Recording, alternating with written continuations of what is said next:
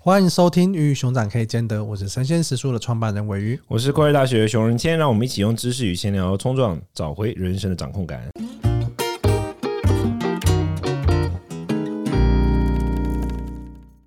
今天这一集呢，我们想要来聊一个题目，就是不要再当烂好人。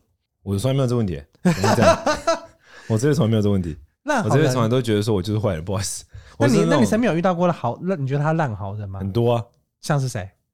像是怎么样？怎么样的状态？我要怎么具名？怎么样的状态哦？就是他其实没办法 handle 事情啊，但到后面他就努力，他一直想要 hold 住局面，然后最后就爆炸，或者是哎，那如果我有一个同事是这样，我有个同事是这样，我非常火。那他有在现场吗？他不在现场。OK，好，他他不在我现场。我同事，我同事们没有好人与否的问题。OK，OK，他们就全部都是非常屌的人。不是啊，我那个同事是这样，就是不是不是我不是我身边的同事，是我中央圈的同事。然后他就是一个，就是我后来发现这是他的生存之道。OK，他一方面用烂好人的方式来来生存，就是比如说像我老板，他跟我老板一起相处的时候，然后或者我们在一起相处的时候，然后他就是明明其实内心有很多想法，对，他其实很多北宋的事，或者说他其实有很多的意见或怎么样。嗯，可是呢，真正要发表意见的时候呢，他都不说话，然后而且他都会就是永远都讲很正面的事，他就是那种莫名的乐观，不就是无可救药的乐观主义者，就表面上是无可救药的乐观主义者，对，但是私下的时候就很靠北靠步，然后他最后可能就会觉得干他最后事情什么这件事情什么样都搞不定，就类似像这样子，就所以我觉得他，可是他还是有靠北靠步的一面啊。可是他就他其实就是想要当好人啊，表面上啊，那因为我跟他私下有相处嘛，所以我知道他那个点。那表面上他就是想要就当好人，想要就是取悦所有人啊，想要大家都开开心心啊，等等等。然后我后来发现这是他的生存之道，这是他之所以可以在一些很强烈的斗争里面留下来的很重要原因了。当然这是他比较聪明的部分，但当然他是比较比较我我身边中比较明显的例子。不然我身边另外有有烂好人，就是比较像是说他可能呃，你跟他讲一件事，然后他其实跟你说好，他会努力或怎样，对，但他其实。不不行，没有认真努力。我觉得烂好人的让人讨厌的点，至少让我觉得讨厌的点就是，第一个他不会画下那个线，就是说，哎，到这边我就差不多了，或者说，哦，我到这边我应该就没办法，怎么样怎么样怎么样，他不会去 say no 跟拒绝，不好意思拒绝别人，对对对，然后就把事情弄得很复杂。这个也是我们在 D 卡里面找到一篇文章，就在讲烂好人这件事情。第一个点也是，他就在讲不好意思开口拒绝别人这种这种状态，他就觉得像这样的人就是一个烂好人。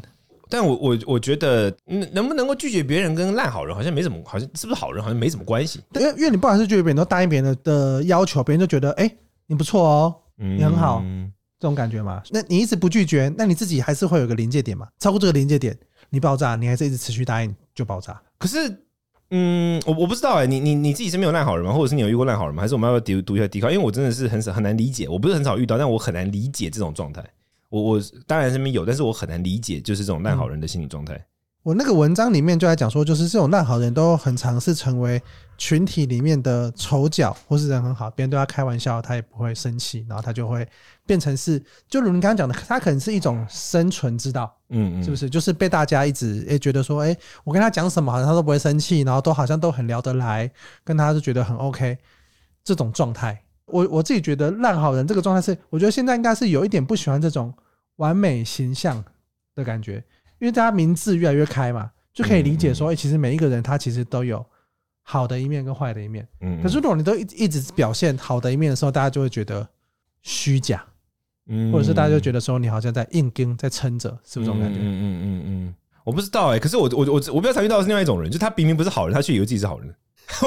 我比较常遇到这种哎、欸，像是怎么样子状态？像比如说，他明明就是一天到晚喜欢到处到处到处就是锁好东西，但是他觉得他自己是付出型人格。然后我心想说：哇塞，你这个家里家里镜子不干净，就是好像就是 他他他的付出，可能他觉得别人觉得他付出五分，可是他觉得他已经付出一百分了。嗯嗯，然后他觉得重没有 重点是他，比如说别人觉得他付出五分索讨十分，然后他觉得他付出一百分索讨一分那种。我比较常遇到这种，我好像真的很少遇到烂好人，所以我我我我自己是比较难以想象那种那那种性状。可是我觉得我我后来感觉啦，就是说我我自己听过，就是在在阅读的时候看过一个一个段子，然后我觉得这段子很有帮助，就是说谁去感受某件事情，谁就要为这件事情负责。什么意思呢？比如说如果你。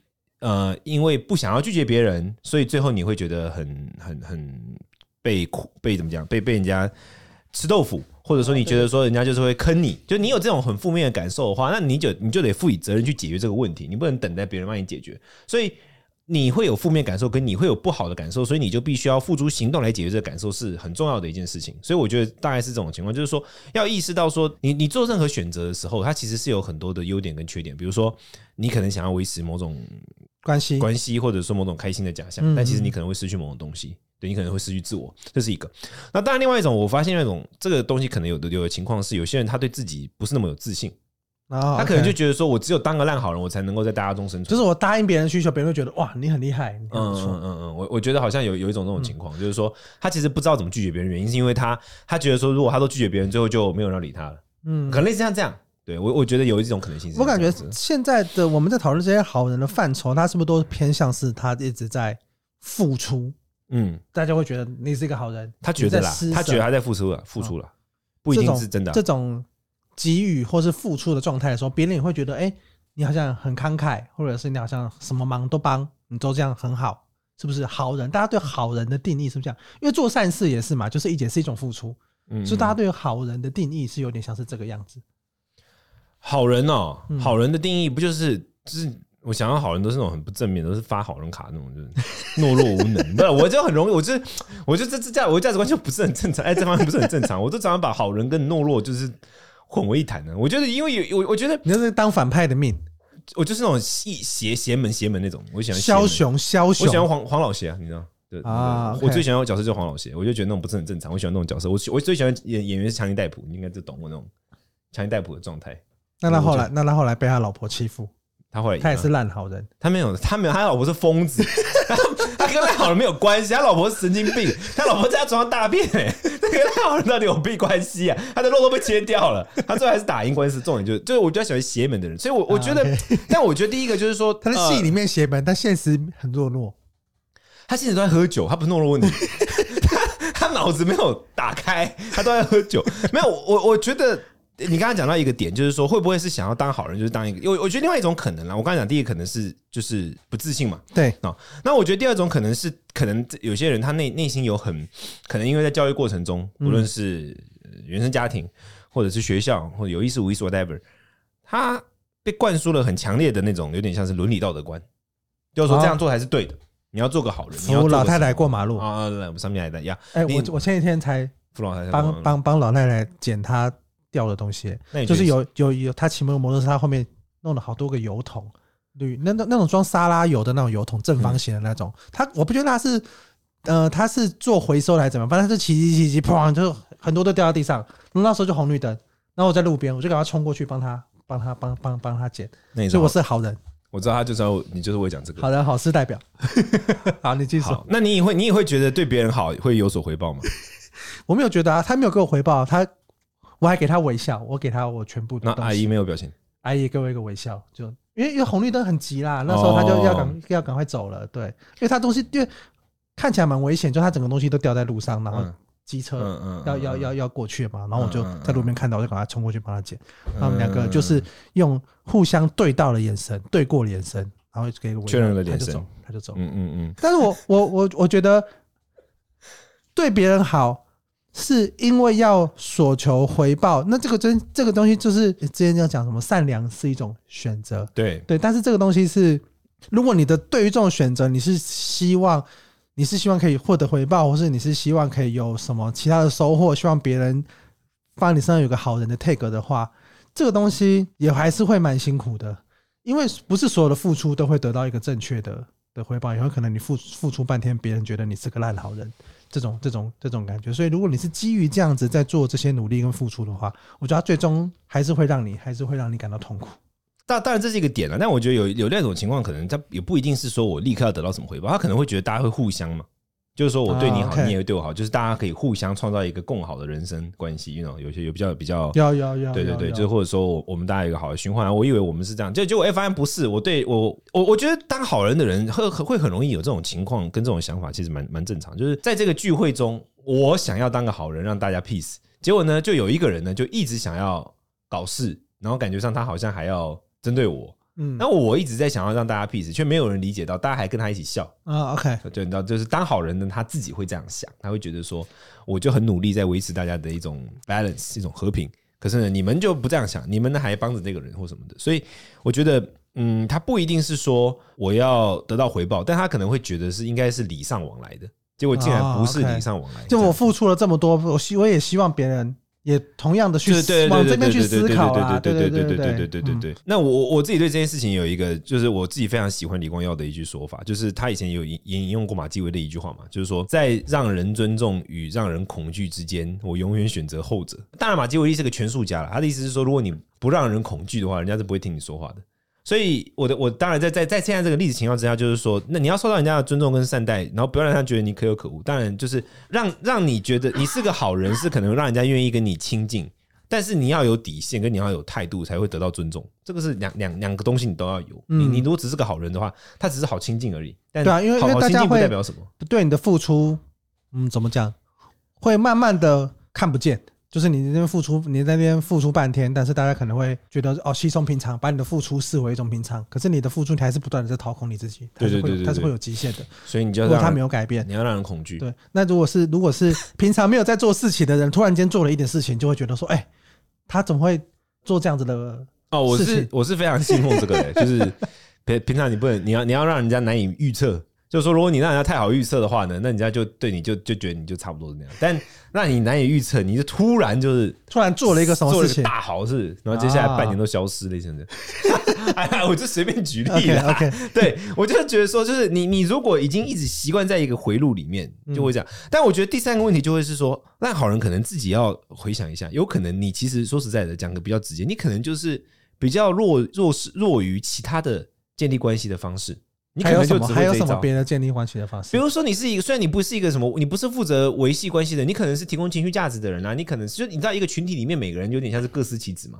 啊，大家最后就是会捡那个，就是最后没有人没有人做的事情，就会变成你做，就是因为其他有做的事情都有人做啦。比如说，有些人可能负责提供情绪价值，有人很会找餐厅，有人很会对有有有些人很负责搞笑，然后有些人负责解决大家问题啊。结果发现你什么都没有，你就是负责就是 balance。那如果是在这样的情况之下，就很有可能会导致于说，你就觉得，哎，我我其实一直在做，但为什么没有？但有可能是，其实你你你只有这个维系关系的方式，你应该要看一下有没有可能有其他维系关系的方式，这也是一个点。当然，我也不否认第在第四种情况就是，生命中你真的会遇到那种人，他特别强势。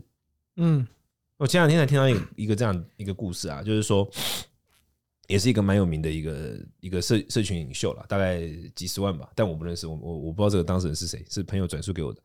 然后呢，他就是有一个姐妹淘，然后这个姐妹淘跟他一起就是呃，好像就是很久的朋友这样子。然后这个姐妹淘的社群能量可能只有他的十分之一啊。嗯，可是呢，这个姐妹淘几十万跟几万，对对对对对，但但几万也是蛮厉害的，当然 of course，但是但总之就是这个这个姐妹淘每次要干嘛，她可能要做一些什么 project，或者她要她要 promote 什么东西的时候呢，她就会。用很像是有点像是 request，既像 request 又像 order 的句子来告诉这个几十万的，就可能会把东西发给他说：“你什么时候有空帮我分享这个？”他的可能一个产品，OK OK，这个几十几万的，就是你什么时候有空帮我分享这个？我把东西寄给你。对，就是这种句子。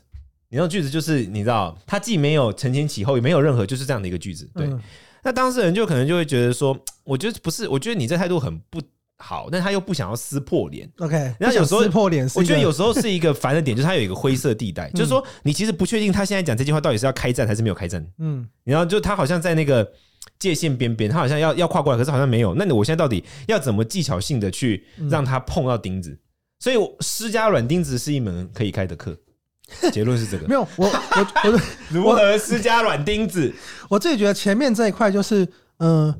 敢于做一个提要求的人，我觉得是是蛮可以推荐给大家一个生存之道。因为我觉得我们华人社会好了，或是我们至少我们的同温层，你是说大家变成那个几万的？大家都是温良，没有没有，不是不是变成那几万的，没有那么急。哎、欸，可能也可能也不是为的方法。但但我但我讲的事情是，我觉得大家都是很很不想要撕破脸这种状态。我觉得愿意是不小心就动不动就在网络上或在生活中跟别人开干的人比较少。大家真的就是以和为贵，和气生财。所以你只要敢多提出一点点想法，或是多讲一些事情，我觉得大家默认或是答应的几率都会很高。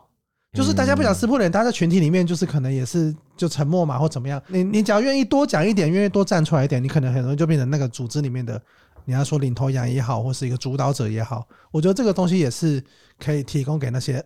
你你你觉得你只能盖瓜承受大家意见的这种烂好人的的方式，就是就刚刚讲的，你可以换一种换一种跟别人建立关系的方式，或是你要跳脱你本来你会觉得说你好像只能这样的这个框就。我觉得勇敢的提出你的意见这件事情是现在在这个社会上面，我觉得还蛮对你有帮助的一个方法。那关于软钉子呢？你说你说怎么怎么回应这件怎么回应这件事？就是因为你刚刚我我你 刚刚我教大家一个方法，就是已读不回。这真的不是，这是这真是很烂的方法。我跟你们说，这个方法非常烂哈，这个方法就是这个方法就是完全不行。你这不能开课，我真的觉得要专门，我真的觉得要专门教人家来教大家怎么下软钉子。下软钉子是一个很厉害的技术，是很多很多很多回回复的技巧上面可以可以可以来做做这样的事情，或是就是回个贴图，或是讲一些别的事情，不要了，不要不要不要去救。没有，我觉得很显而易见，你不会下软钉子啊，靠腰。我那个朋友，我就我就然后他怎我人家就给他怎么建议，你知道吗？我这边人就告诉他怎么建议，他给他的建议是说，他告诉这个。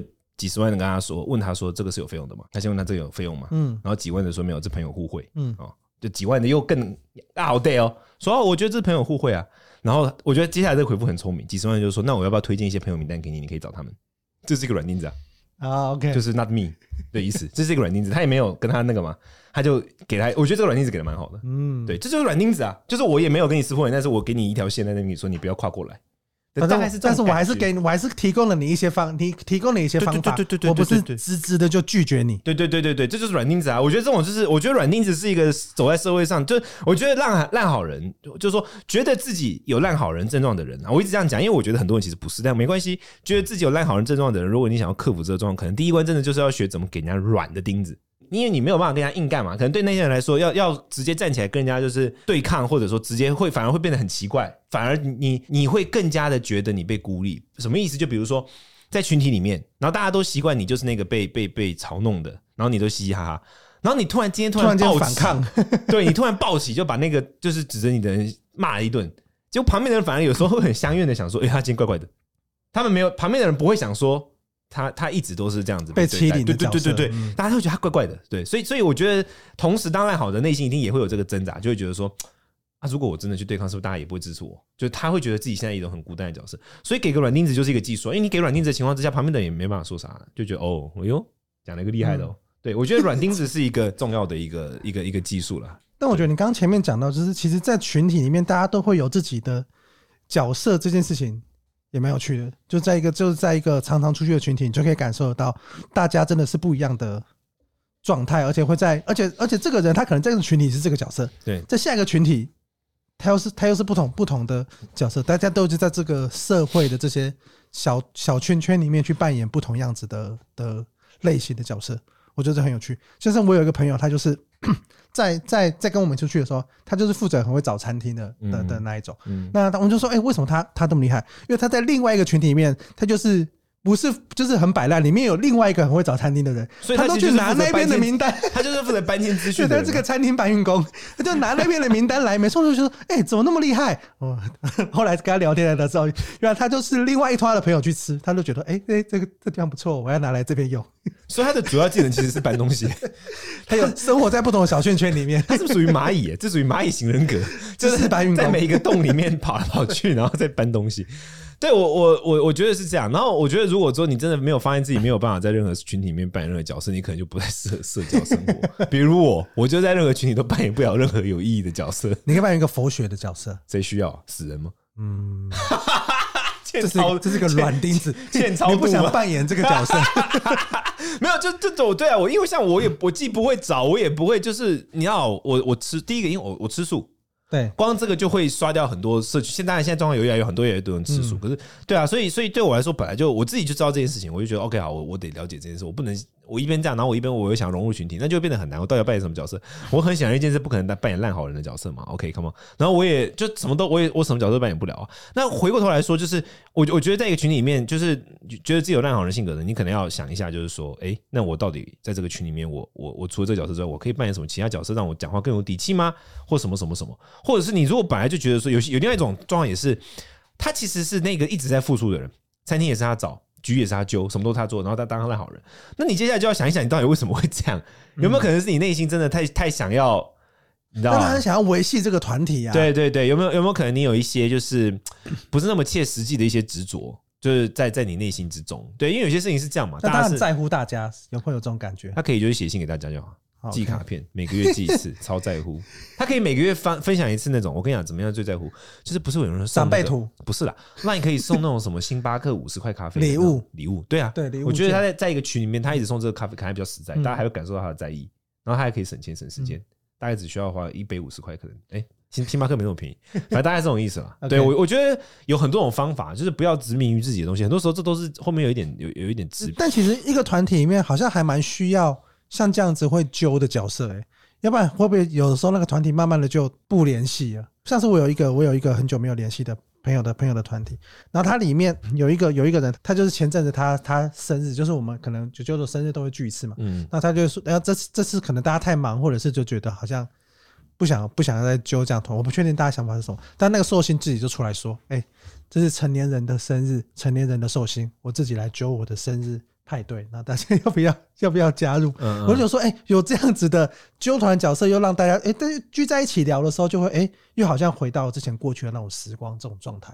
我觉得有这样子愿意，虽然说我们今天一直讲烂好人讲这样，但是我觉得有这样子愿意去维系团体，为了维系这个团体情感做努力的人，我觉得也还是蛮不错的。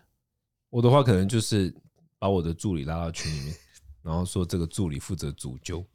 就是你来负责，也是啊。然后我我现在很有心啊，我有一个，我有发现我有一个助理特别会带团康活动啊，真的。对，可能就找他来带团康，不错。我后来发现，就是结论就是你要创业。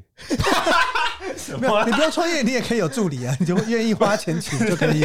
每次这样这样，对，反正就是总总之我总之我觉得就是说，不论是你当你当一个怎么样的角色或什么，你你得了解自己为什么要那种做啦。有时候就是其实有其实就就印度哲学说嘛，人的动机有有恐惧、有欲望、有责任感、有爱。很多时候你一直说，哎，你你你当事人可能自己一直觉得说，哎，我一直处在这个角度，可能角色，然后我很不舒服。可是你可能没有想过，你为什么一直处在这个角色？比如说，你可能觉得。